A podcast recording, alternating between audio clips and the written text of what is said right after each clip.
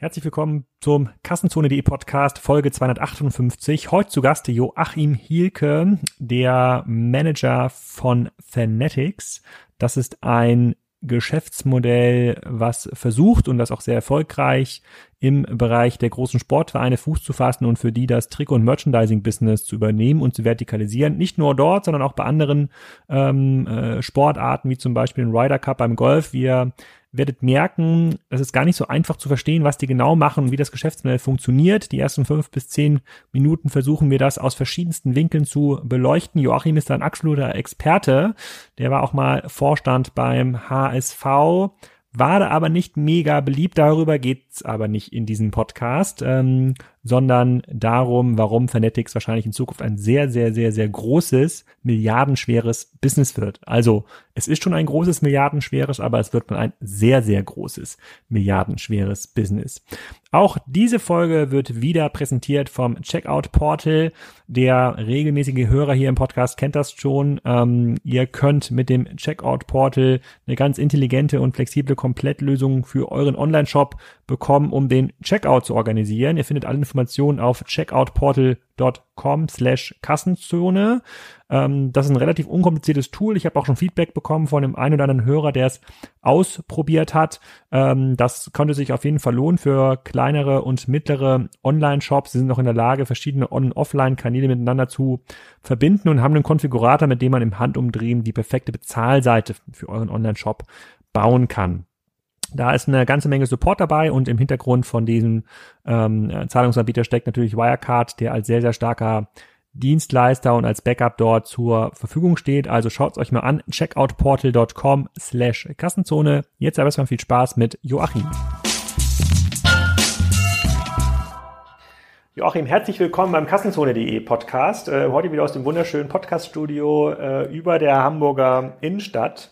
Es geht auch äh, um das Thema Handel und Vertikalisierung des Handels. Ähm, heute über Fanatics. Erzähl doch mal, wer du bist und was du machst.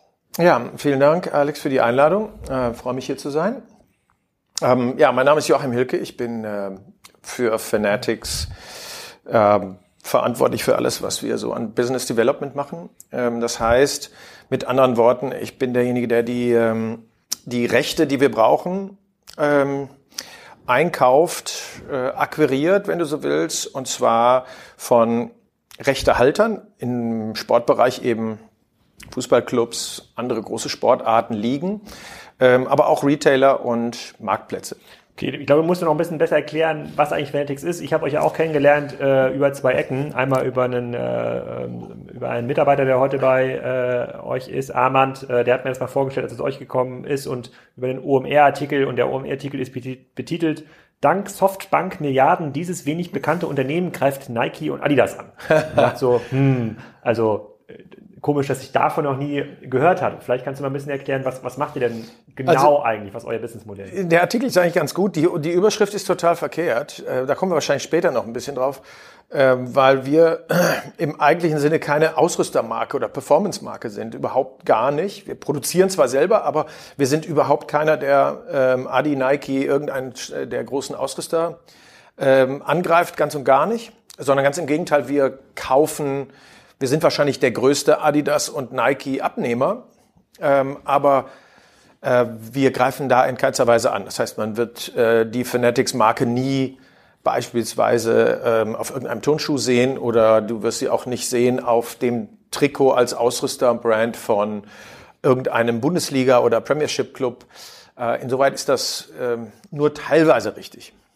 Okay, also was, was macht ihr dann? Wenn was ich, machen wenn, wir? Wenn ich, wenn, also, wenn, wenn, ich, wenn ich kein Fanatics Schuh kaufen kann und kein Fanatics Trikot, was kann ich denn dann kaufen? Wir sind im eigentlichen Sinne eben, da kommen wir her, Partner der äh, Rechtehalter, der rechte Eigentümer.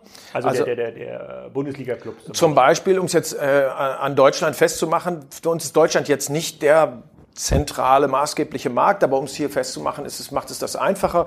Also ähm, wir, wenn du so willst, übernehmen den Bereich Merchandising von rechte Eigentümern, von einem Fußballclub beispielsweise und ähm, entwickeln den Bereich über alle Kanäle weiter. Das heißt, wir produzieren insbesondere Apparel selber ähm, und vermarkten, vertreiben den E-Commerce-Kanal, der von uns betrieben wird. Ähm, wir machen den On-Site Retail, also am Stadion, den ganzen Shop-Bereich, den, den, den klassischen Handelsbetrieb und wir haben auch einen Wholesale-Vertrieb. Mhm. Und ähm, angenommen, ihr kommt jetzt zu einer Marke, in, ich glaube Aston Villa ist war so ein Beispiel, das auch im Artikel genannt ist, und ihr kommt jetzt zu Aston Villa und sagt, okay, bitte gebt uns euer Recht, also euch, euch zu vermarkten. Was, was passiert dann genau? Ja, Aston Villa ist so ein, äh, ist eigentlich ein ganz gutes Beispiel. Ähm, wir, wir haben bei Aston Villa sozusagen den, die komplette Bandbreite der Rechte übernommen. Äh, da sogar inklusive des Ausrüsterpartners, weil wir, weil Aston Villa sich schwer tat, einen neuen Ausrüsterpartner zu finden seinerzeit. Die waren abgestiegen in die zweite englische Liga und fanden keinen Partner. So haben wir ihnen äh, sozusagen ihr komplettes Merch-Geschäft inklusive Ausrüsterpartner äh, übernommen, haben dann auch die Ausrüstungsgegenstände, also diese ganzen, alles was Performance ist, was der Spieler bei Training und ähm, Spiel auch trägt, tatsächlich auf der Haut trägt, haben wir produziert, haben aber dann eben nicht unsere Marke auf die, ähm, auf die Klamotte geschrieben, sondern äh, einen Dritten vermarktet, der dann ähm, mit seiner Brand auf, die, ähm, auf das Trikot gegangen ist ähm, und haben sämtliche Kanäle, die Aston Villa äh, selber betrieben hat zuvor, dann eben übernommen, haben das muss man vielleicht auch erklären. Wir nennen das Branded und Unbranded Geschäft. Das Branded Geschäft ist das, was der Ausrüster dir stellt, also das, was der Spieler auf der Haut trägt, wenn du so willst. Und das Unbranded Geschäft mit dem Logo des Ausrüsters, also mit dem Nike oder dem Adidas Swoosh oder den drei Streifen drauf. Ähm, und das Unbranded Geschäft ist, wo eben nur die äh, Clubmarke mhm. äh, vertreten ist. Das ist das, was wir selber produzieren.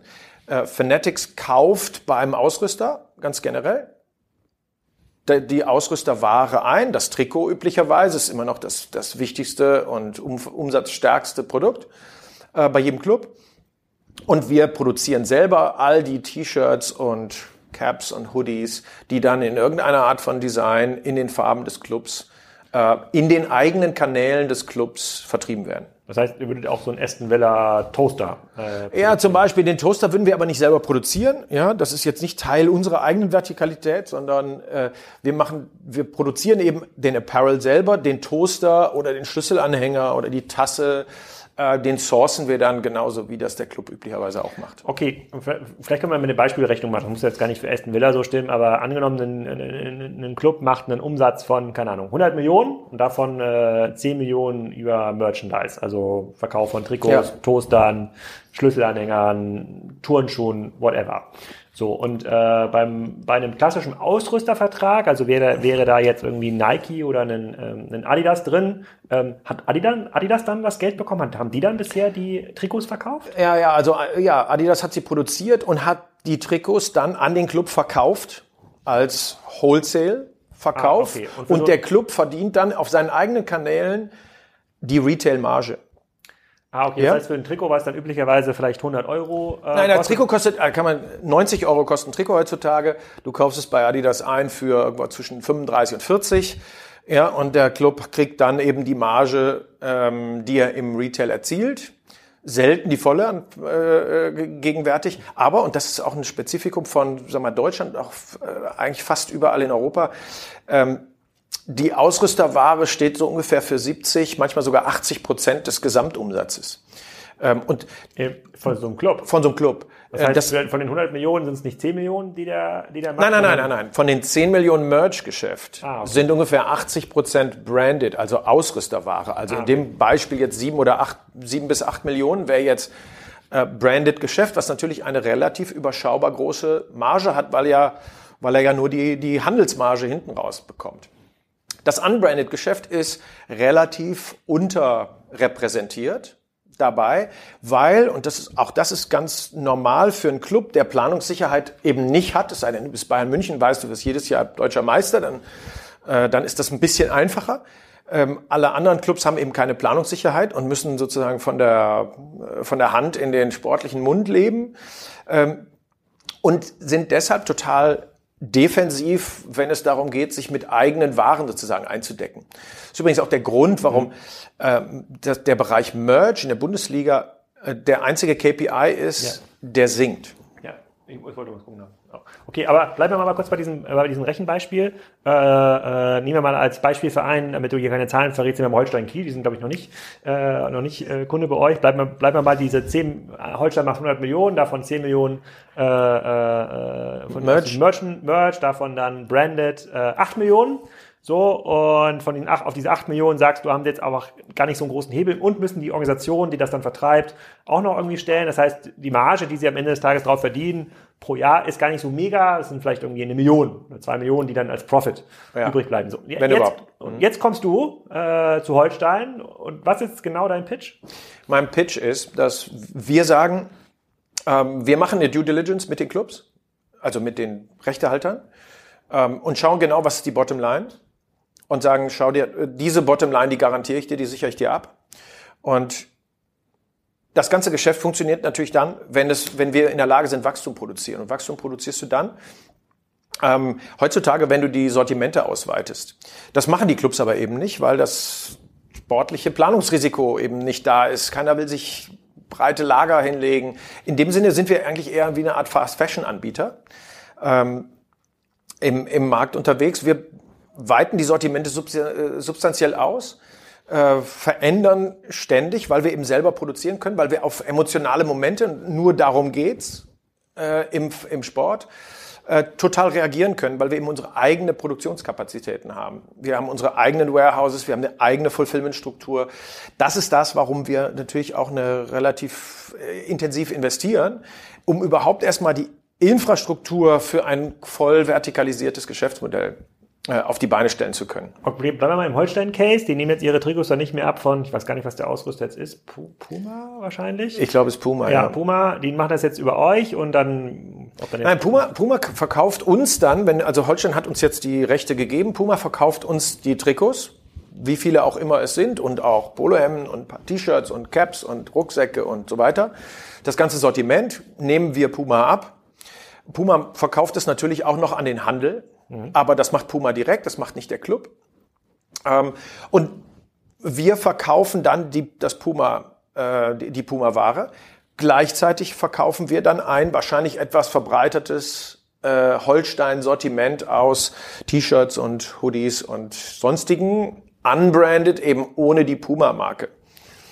Ähm, Und der, und, der, und der Deal für Holstein ist dann zu sagen, pass mal auf, bisher habt ihr eine Million Euro im Jahr verdient und das war schon ganz schön schwer, Infrastruktur und Co. Und äh, wir geben euch mindestens diese eine Million, sind Genau. aber auch in der Lage, noch mal eine halbe Million on top zu liefern. Wenn ihr in der Liga bleibt oder vielleicht mal in die erste Liga aufsteigt, dann wird es irgendwie so ein bisschen mehr. Das heißt, ihr, äh, was ist denn euer, wo kommt denn euer Upside her? Ihr kriegt Das- quasi ein breiteres Sortiment, aber wachst ihr dann mit dem Aufstieg von solchen Clubs oder wachst ihr tatsächlich über die Exzellenz äh, durch diese Vertikalisierung? Ja, also wir gehen davon aus, dass das Wachstum durch die, durch die, du sagst es schön, Exzellenz entsteht, dass wir äh, natürlich, wir arbeiten ja auf einer, im E-Com, auf einer Commerce-Plattform. Ähm, Und da ist die NFL und äh, Chelsea Football Club und Real Madrid genau auf derselben Plattform wie Holstein Kiel dann, wenn sie unser Partner denn sind. Ähm, Das heißt, wir, wir investieren wahnsinnig viel da in, äh, in, in, in diesem Bereich. Das heißt, du kannst mal davon ausgehen, dass das eigentlich dann State of the Art auch angewendet wird. Ähm, Das alleine sollte äh, helfen. Die Ausweitung des Sortiments sollte stark helfen. Das heißt, es ist nicht mehr der, die, der, der alte wackelige Online-Shop, den Holstein Kiel betreibt, sondern das ist quasi komplett eure Infrastruktur. Es ist un total unsere Infrastruktur. Ob der wackelig ist, weiß ich nicht. Also es ist- wird in der, in der Bundesliga und auch in der zweiten Liga wird da wunderbar gearbeitet, ist gar keine Frage. Das ist, das ist jetzt nicht nur schlecht. Ähm, aber er hat vor allen Dingen auch ein, ein großes Upside. Er hat ja kein Warenrisiko mehr. Ja, also die, ähm, äh, das ist ein großes Thema. Ich habe nun die eigene Erfahrung auch auf Clubseite gemacht. Ähm, du, Du warst beim HSV. ich war beim HSV. Können wir hier auch zugeben in Hamburg. Acht Jahre, ja, ja, nein, das ist, da, das, äh, da habe ich viel gelernt, das ist ganz sicher. Ähm, ähm, du hast das Problem, dass du äh, natürlich durch gute und durch schlechte Zeiten gehst. Ähm, und in sportlich schlechten Zeiten äh, ist wenig Emotion da und dann kauft sich eben keiner mehr irgendwelche Produkte von, äh, von dem Club. Und dann ähm, hast du am Ende Abschreibungen, äh, die im Handel nicht so, nicht so gern gesehen sind, üblicherweise. Und das ist für, für einen Fußballclub beispielsweise äh, doppelt schlimm ähm, weil es vor allen Dingen eben auch nicht der Fokus ähm, einer Sportorganisation ist, äh, sozusagen sich Ware auf Lager zu legen und äh, mit, mit Ware dann zu arbeiten. Das ist eben immer so eine Art äh, Klotz am Bein. Es ist die Wahrheit. Keiner kümmert sich so richtig darum. Ähm, und deshalb, ich habe das eben schon gesagt, der einzige KPI, ich finde es sehr interessant, der einzige KPI in der, in der Bundesliga die letzten, äh, ich glaube, zehn Jahre, der nicht wächst, ist das Segment Merch. Und das ist ja eigentlich ganz interessant. Irgendwas muss ja falsch laufen, weil alles andere, Ticketing, Hospitality, Sponsoring, TV-Rechte, wächst ziemlich stabil, zum Teil ziemlich steil. Ähm, dieser eine KPI ähm, wächst eben nicht, sondern er sinkt tendenziell eher. Da, wo er wächst, sind ähm, immer Sondereffekte. Also Eintracht Frankfurt gewinnt den Pokal total überraschend oder irgendein Club macht einen äh, ganz überragenden Transfer und äh, es kommt ein Publikumsliebling daher und die haben äh, das jetzt vernünftig umgesetzt. Dann hast du gewisse Wachstumseffekte, ähm, ansonsten eben nicht. Hm, okay, verstehe ich. Aber wenn der Club jetzt irgendwie absteigt oder wenn er schlechter performt, sagst du, kommt euer, eure Organisation ins Spiel und weil ihr nicht fürs ganze Jahr vorproduzieren müsst, wie vielleicht ein normaler Ausrüster, sondern ihr von Monat zu Monat durch die eigene vertikale Infrastruktur genau. äh, produzieren könnt, habt ihr nicht das Riesenrisiko, dass ihr da auf monatelang Ware sitzen, sitzen bleibt. Okay, das. Äh naja, das Risiko haben wir trotzdem. Wir tragen das Risiko. Äh, am Ende funktioniert alles, gerade im, äh, bei solchen Modellen im Sport funktioniert natürlich alles über Portfolio-Management. Du wirst nicht immer und überall 1000 Prozent richtig liegen. Aber wir können natürlich mit, äh, mit der, was wir Made-to-Order-Produktion, können natürlich viel flexibler damit umgehen und auf besondere Momente auch besonders reagieren.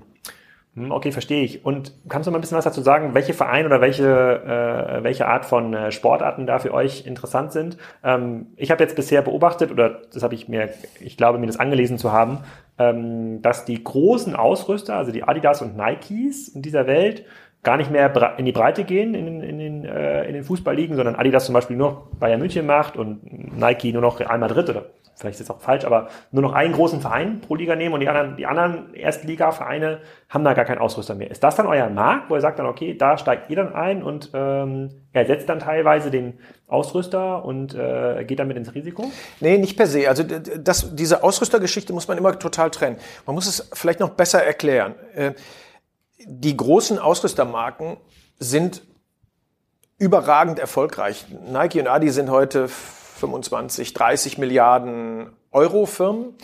Ähm, der gesamte Bereich Official Licensed Products, wie wir das nennen, ähm, macht ungefähr drei bis fünf Prozent aus.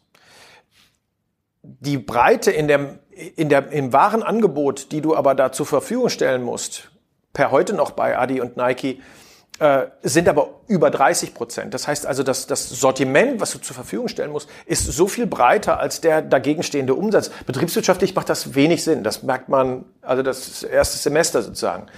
Ähm, deswegen haben, sie, haben die die Entscheidung getroffen, die total richtig ist. Die können das natürlich in der in dieser äh, Kleinteiligkeit. Sie könnten das. Sie wollen es aber nicht, weil es natürlich maximal ineffizient ist äh, für Clubs, insbesondere nicht die Top-Clubs, und du hast eben genannt, Bayern München oder Real Madrid, und da kommen natürlich Volumina auf den, äh, da kommen Volumina zustande.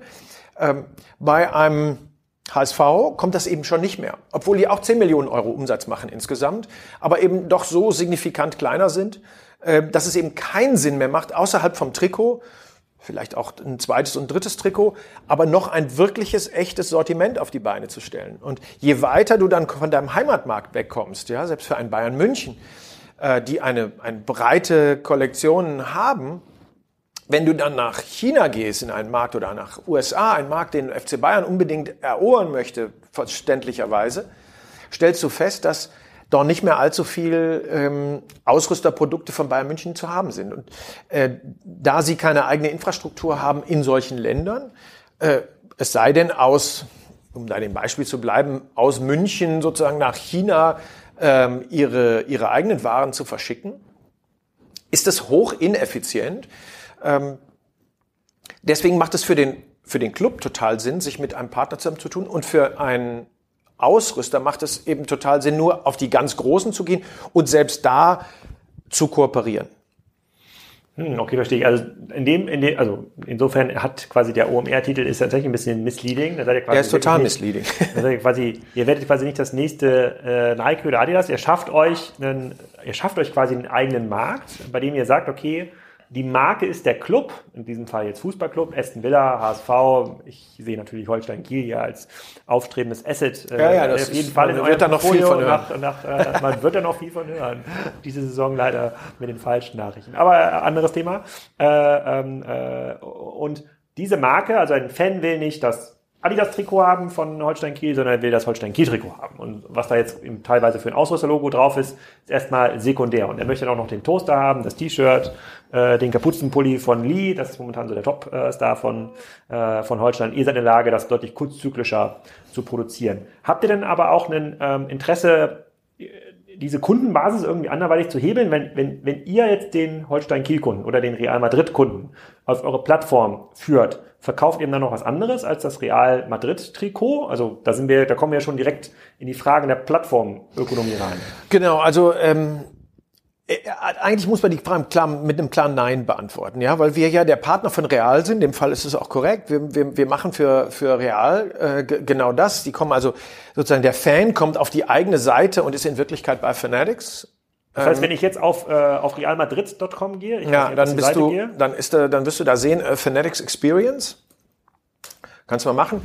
Mach ich mach, ich mach das hier mal parallel. Ja. Podcast-Hörer, die jetzt gerade Auto fahren, können das natürlich nicht parallel machen. Also jetzt sehe ich, bin ich auf Real Madrid Com und dann äh, muss ich wo dann, dann bist du sozusagen in unserer in unserer White Label Welt. Aber äh, um das, das kommt mal schon von euch. Oh, das das kommt schon von uns ja ja. Das ist das ist unsere CCP Plattform die wir mehr und mehr jetzt äh, aus quasi Amerika rüberholen.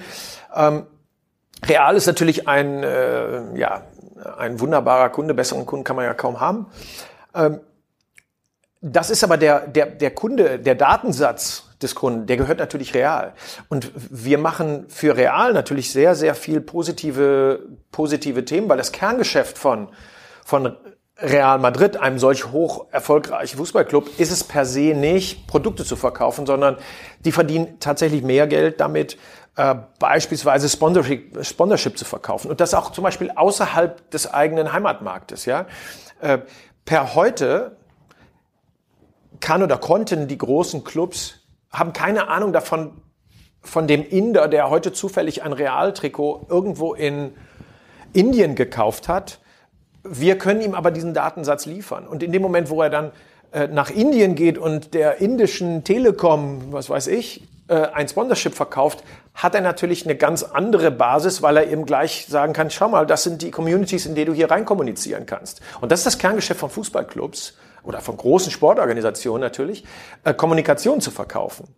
Ja, und eher nicht eine eigene E-Com-Technologie auf die Beine zu stellen. Mit, äh, mit IT-Infrastruktur und einer hohen Investition und immer, also rekurrierenden Investitionsnotwendigkeiten.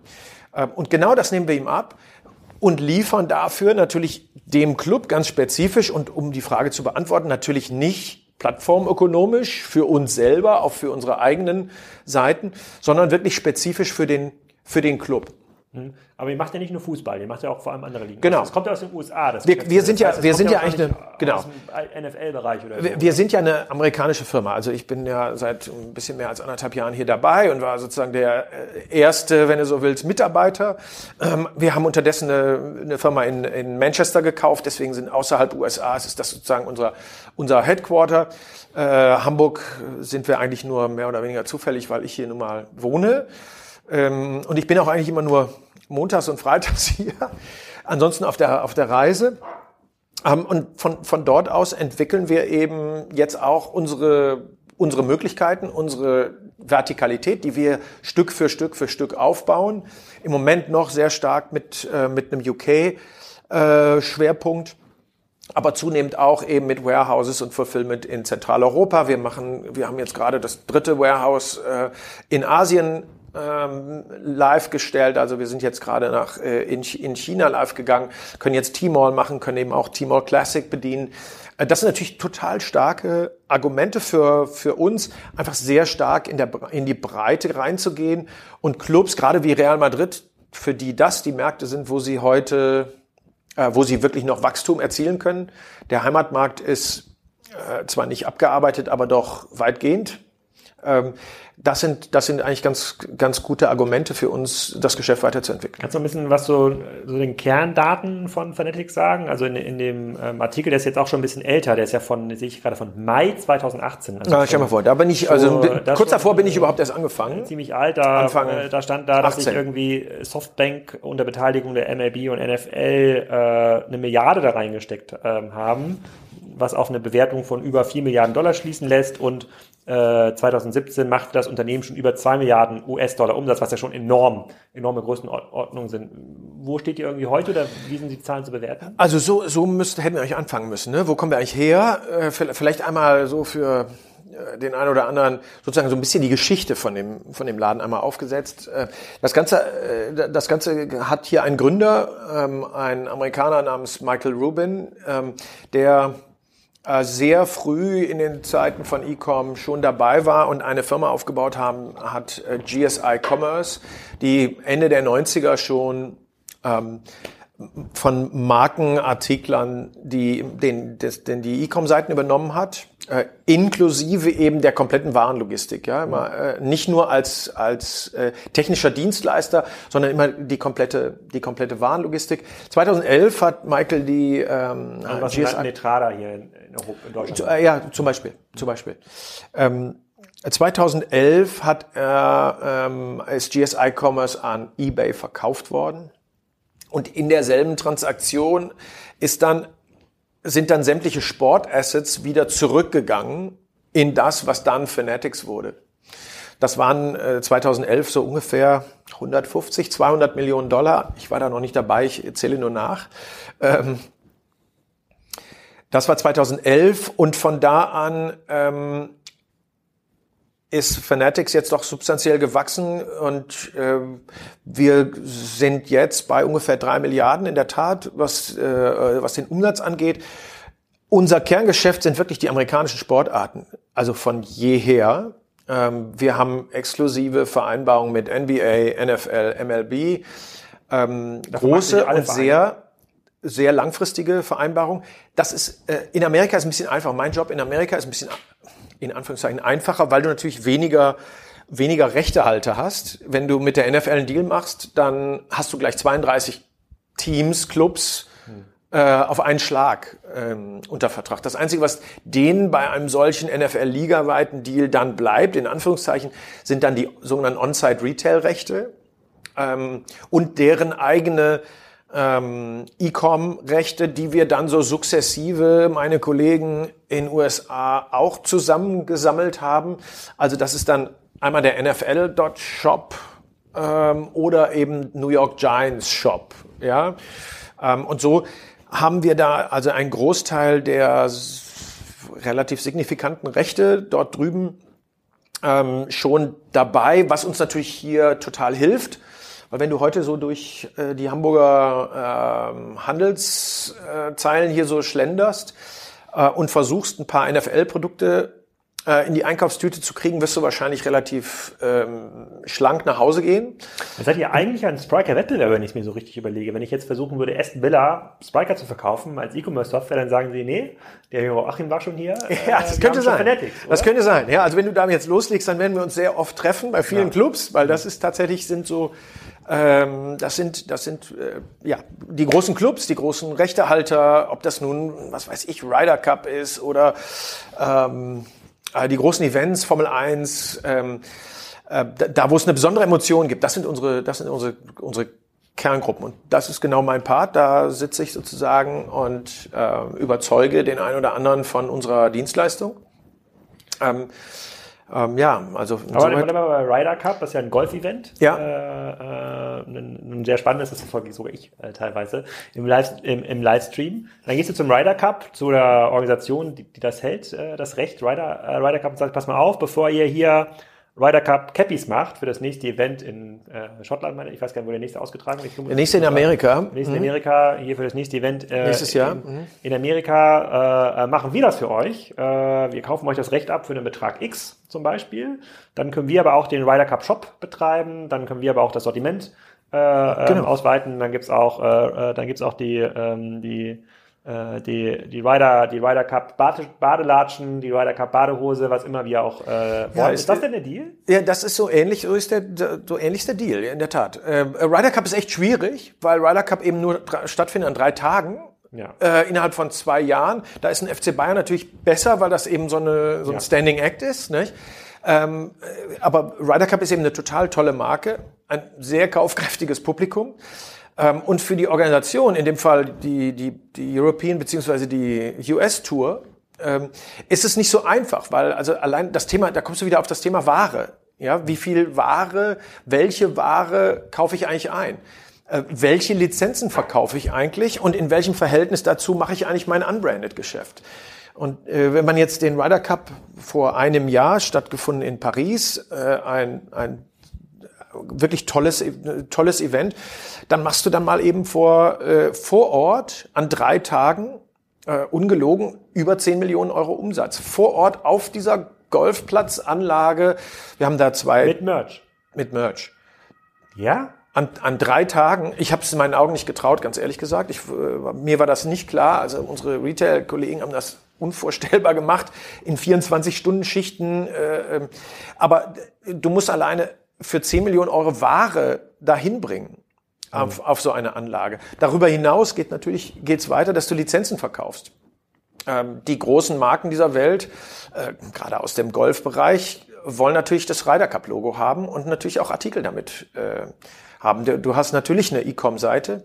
Also das ist ein, das ist also nur in der Vertikalität wird das wird das ganze Geschäft äh, sinnvoll und Alleine in der wahren logistischen Herausforderung siehst du, warum es überhaupt gar keinen Sinn macht für eine European Tour, die ihre Kernaufgabe darin hat, im Jahr, ich glaube, 35 oder 36 Tourturniere zu organisieren, zu vermarkten in alle Bereiche äh, sich ein solches Thema noch auf die Jacke zu binden. Ich sehe das also, ich habe jetzt gerade auf den Ryder Cup Shop geklickt, das sieht wirklich aus wie die, also die, die Shop-Sprache, ja, so äh, Header, Footer, äh, sieht wirklich aus wie Real Madrid tatsächlich. Jetzt, ja, ja, ja, das ist, das, ist, das ist interessant. Das ist, das ist interessant, ne? Wenn man mal drauf, äh, wenn man, was, was hast du gerade noch gesagt? Es Ryder, ist ganz lustig. Ryder Cup, äh, äh, Formel 1, Formel 1 macht ihr auch? Mhm. Ja, geh rein und dann wirst du sehen, es wird so ähnlich sein. Ist ganz lustig, wenn, wenn ich in, gerade in Deutschland, die deutschen Clubs sind sehr speziell. Ja. Ich darf das sagen, weil ich ja selber mal bei einem war. Formel 1 und auch dafür äh, und dafür verantwortlich. Ähm, die deutschen Clubs meinen immer, da muss alles ganz individuell sein und ähm, das ganze das Ganze verkauft nur, wenn eben der HSV also in seiner eigenen äh, äh, Sprache daherkommt. Wir machen das natürlich in den, in den Farben, in den Logos und so weiter und so fort. Die, die Produkte unterscheiden sich natürlich, aber entscheidend ist am Ende, Formula1.com sieht genauso aus. das, ist ja unfassbar. Ja. ähm, geh in den NFL-Shop, dann wirst du es so ähnlich sehen. Hm. Also ähm, damit will ich dich jetzt auch nicht langweilen, aber äh, die, die deutschen Clubs war jetzt eigentlich nur eine kleine äh, Pointe hier am Rande. Die sagen, ja, ich will das alles ganz, ganz individuell haben. Das soll alles ganz anders sein. Äh, ja, da wird eben häufig gar nicht so drauf geachtet, wie verkauft das, wie verkauft der Shop eigentlich? Also wie kriege ich eine möglichst gute äh, Artikeleffizienz äh, äh hin? Ähm, wie kriege ich auch insgesamt meine Bottomline äh, äh, vernünftig dargestellt?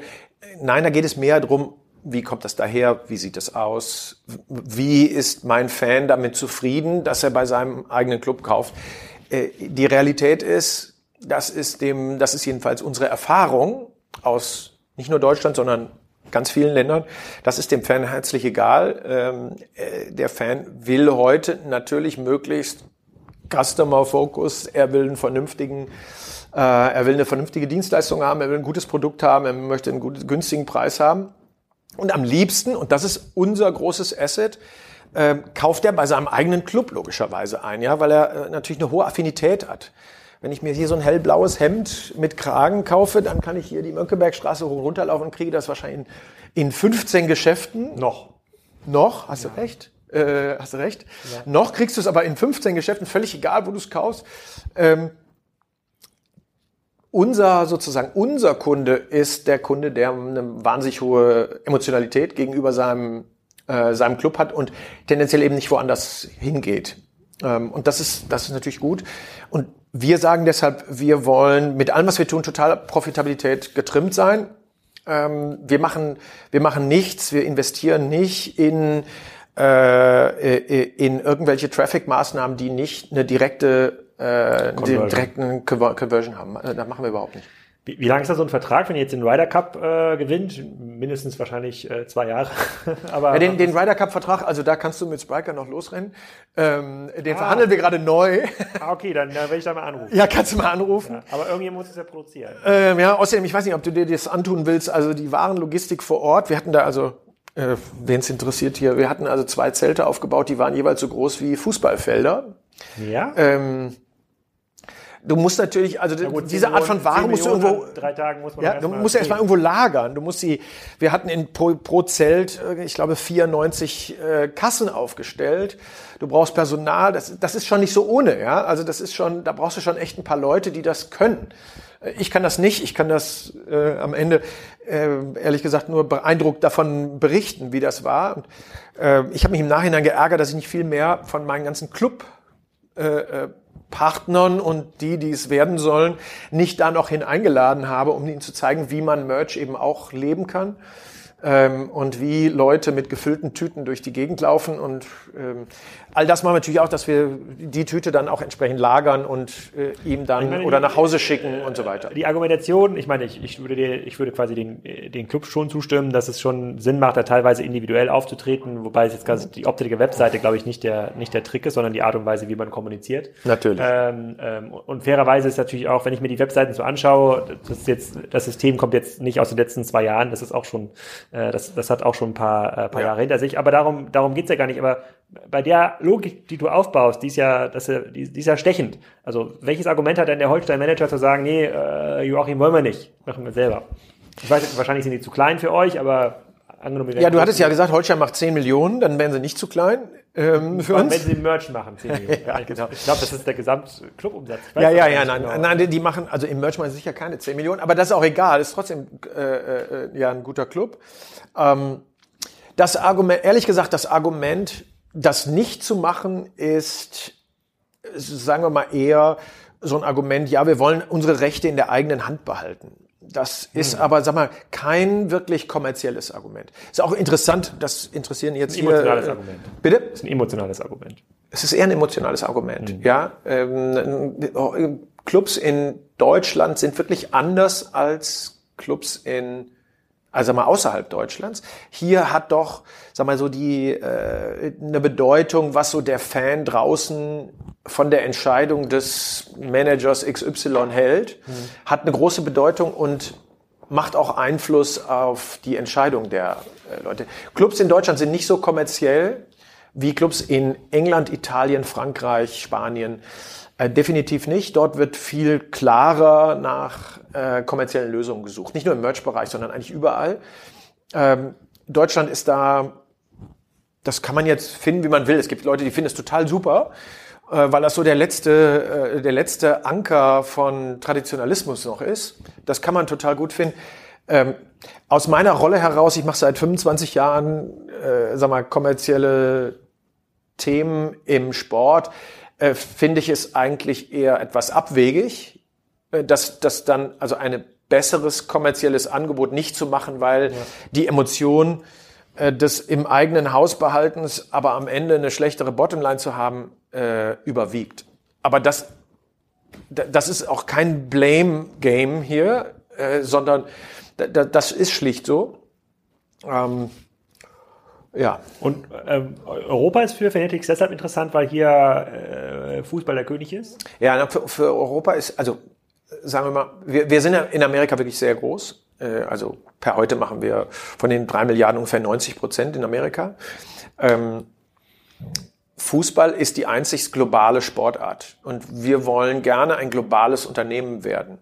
Also American Football, NFL gibt es in Deutschland eine ganze Reihe von Fans und auch NBA gibt es eine Menge Basketball-Fans, aber ähm, es ist eben kein globales Phänomen. Ja, die MLB ist in Korea die wichtigste, die, der, die wichtigste Sportorganisation, also Baseball. Äh, das ist aber nur Korea. Das ist in ähm, Indonesien oder in Deutschland natürlich total anders. Okay, aber wenn, wenn du so rangehst, dann müsstet ihr auch hart im Bereich Cricket. Ich glaube, das ist ja auch so ein, so ein riesen Ja, machen wir auch. Wir haben jetzt ja. gerade bei die Cricket-WM, ja, die haben wir auch gemacht. Ähm, England ist, ist Cricket-Weltmeister geworden, totaler Hype.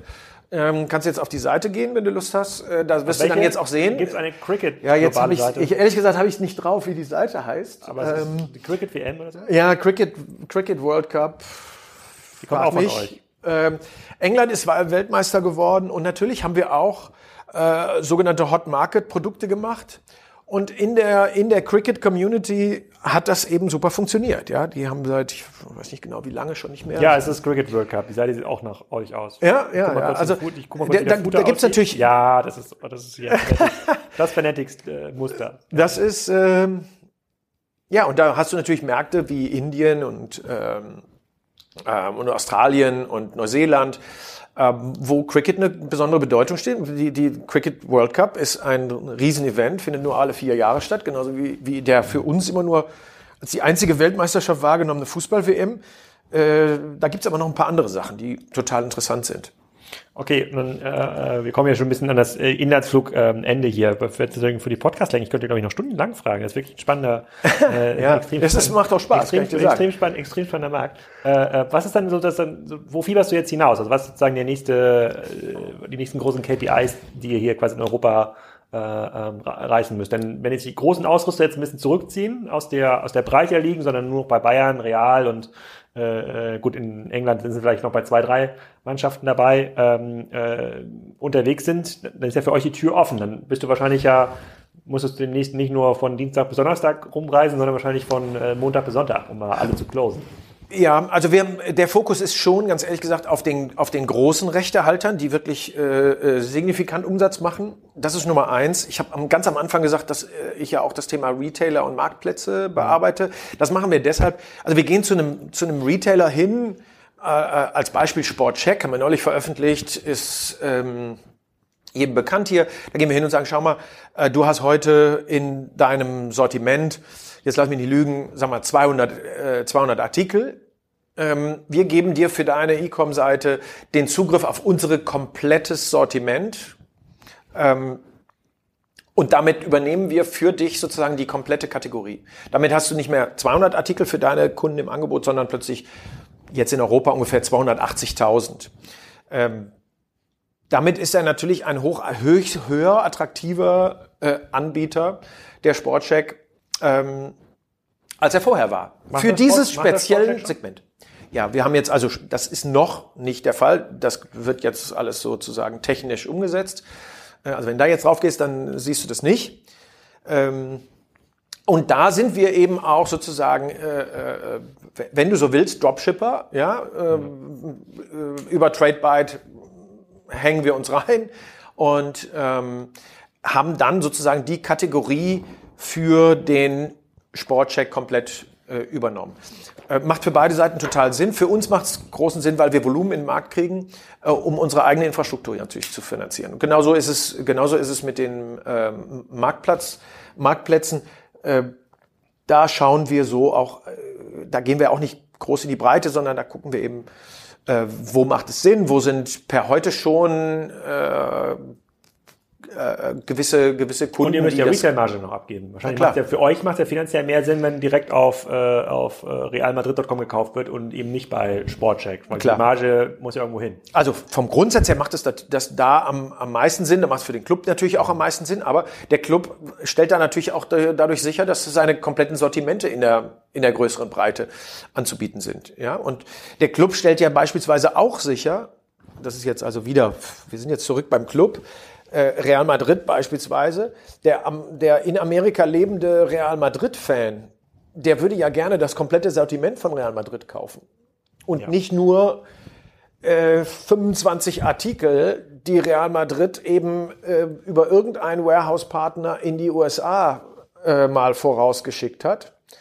Ähm, und ein eben sehr, sehr schmales Sortiment dort nur anbietet. So können wir, wir nennen das unser, über unseren Global Consolidator, äh, sind wir in der Lage, sind diese Clubs dann in der Lage, das komplette Sortiment in der ganzen Welt, da sind wir heute noch nicht, aber da wollen wir natürlich gerne hin, äh, auszurollen.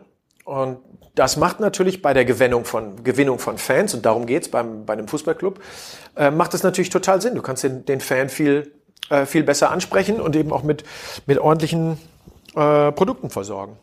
Du hattest zu Anfang gefragt, was ist denn eigentlich deine, deine Kern-KPIs? Oder gerade eben ja. war die Frage, total abgekommen.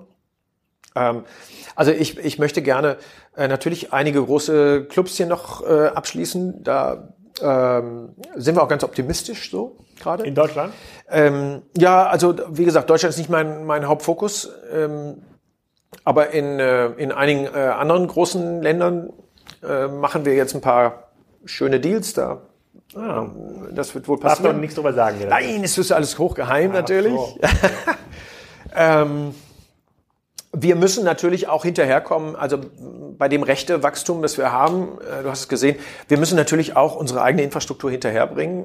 Äh, wir äh, setzen jetzt die eben unsere, unsere Cloud-Commerce-Plattform, die in den USA schon seit Jahren funktioniert und eben sehr mobil optimiert ist und so weiter. Die setzen wir jetzt ein. Die wird irgendwann in 20 dann hoffentlich auch komplett live sein und auch funktionieren, sodass wir dann nochmal für unsere Partner nochmal einen Riesenschritt machen. Das, ähm, das ist ein, ein super wichtiges Ziel. Und wenn wir dann in den großen fünf äh, europäischen Märkten äh, jeweils mit einem äh, guten Player ähm, im Bereich Retail und Marktplätze äh, eine Partnerschaft haben, dann haben wir unheimlich viel erreicht. Das muss man also ich, wir sind noch sozusagen noch 100 weitere Fragen gekommen. Ich glaube, wir müssen noch mal, ein, noch, noch mal ein Follow-up machen, wenn ihr noch in zwei, drei Ligen seid. Und wenn Holstein Kiel selbstverständlich. Teil 2, äh, das machen wir dann im Stadion. Wolfgang Schwenke noch mal versuchen, den noch mal das äh, beizubringen beim nächsten Heimspiel. Wenn wir gewonnen haben, ist die Stimmung auch, äh, auch besser. Ähm, extrem cooles Geschäftsmodell. Äh, extrem cool, dass ihr quasi euren eigenen Markt da äh, ähm, äh, ähm, auch schafft. Ich bin gespannt, ob sich dieser Vertikalisierungsansatz wirklich so durchtreiben lässt, auch durch, durch Europa. Wie du schon sagst, hat ja jeder so sein ganz eigenes, ähm, ganz eigenes Ge ähm, Geschmäckle. Ja. Äh, äh, und da freue ich mich jetzt schon auf, äh, auf Teil 2, weil du in Hamburg bist, können wir uns in Hamburg hier äh, über der darbenden Einkaufsstraße vielleicht noch mal in einem halben Jahr äh, ja, ähm, total gerne. Oder in der, du bist wahrscheinlich auch dann Stammgast in den diversen Logen dieser Fußballwelt, äh, um dann diese Geschäfte zu, äh, äh zu machen. Da können wir das auch machen. Ja, ja, da lade ich dich gerne mal ein. Vielen Dank. Ich habe dir zu danken. So, schon ein sehr, sehr spannendes Geschäftsmodell. Ich hoffe, euch hat das genauso gefallen wie mir. In der nächsten Folge geht es weiter mit Johannes Bartel. Ähm, das ist ein sehr einflussreicher Influencer aus den USA, ursprünglich aus Österreich und weil er jetzt als Fitness-Influencer in den USA ausgewandert ist, heißt er auch der neue Arnold Schwarzenegger. Der hat auch eine sehr bekannte Freundin, die eine noch größere Influencerin ist als er. Zumindest wenn man die Größe misst in Form von Followern auf YouTube, Instagram und den diversen anderen Kanälen, die es da mittlerweile äh, ähm, gibt. Darüber reden wir, wie dieses Business funktioniert, wohin sich diese ganze Content Creator Szene ähm, entwickelt, wie viel Geld er verdient mit verschiedenen Werbeeinblendungen und äh, wohin er die Reise auch mit den Erlösmodellen äh, gehen wird. Und falls ihr jetzt die Kassenzone-Beiträge schon alle ausgehört habt und sagt, hey, ich suche eigentlich äh, was Neues, würde ich euch gerne zwei Podcast-Formate ans Herz legen. Eins von mir natürlich, das ist die Wimlex Show.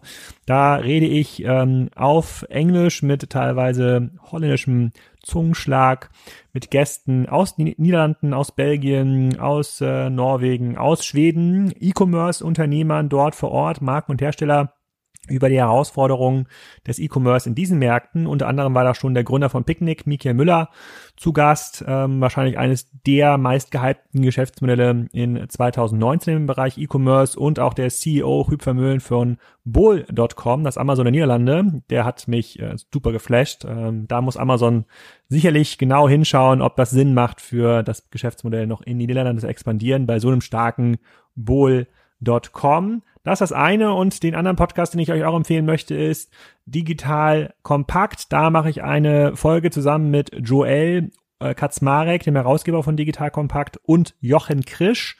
Das ist der Herausgeber von Exciting Commerce, dem geistigen Ziehvater von äh, Kassenzone. Da treffen wir uns virtuell einmal im Monat und besprechen verschiedenste Geschäftsmodelle vom Pico Kloppenburg über Douglas bis hin zu unseren Lieblingen. Also welche Geschäftsmodelle finden wir online besonders gut? Warum finden wir sie gut? Oder warum finden wir bestimmte Modelle besonders schlecht? Also kein Interviewformat, sondern ein Gespräch zwischen drei, in Anführungsstrichen, Experten. Experten haben ja nicht mehr so ein super Leumund hier, zumindest der Begriff Experte im Internet. Ähm, schaut da mal rein. Ich verlinke beide Podcasts. Die gibt's auch auf Soundcloud, iTunes, Spotify, überall, auch in den Show Notes. Und ich würde mich freuen, wenn da noch der ein oder andere Follower hier aus dieser Hörerschaft hinzukommt. In diesem Sinne erstmal ein schönes Wochenende.